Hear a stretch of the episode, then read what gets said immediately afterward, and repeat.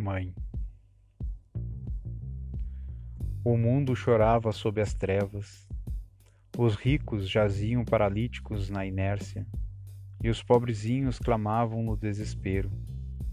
Os moços guerreavam, os velhos soluçavam de angústia, as crianças jaziam ao abandono. Deus, no entanto, procurou enviar à terra um tesouro de amor e luz para a salvação de todos. Quem, contudo, receberia semelhante dom? Entre os homens dominava a fome de riqueza e a sede de poder. Demoravam-se os lares entre a sombra e a aflição.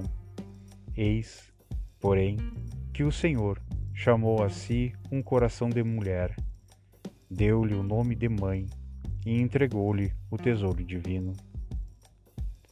Desse dia, a terra amargurada conheceu Jesus Cristo e uma nova luz começou a fulgurar, iniciando entre os homens o reinado de amor que brilhará eternamente.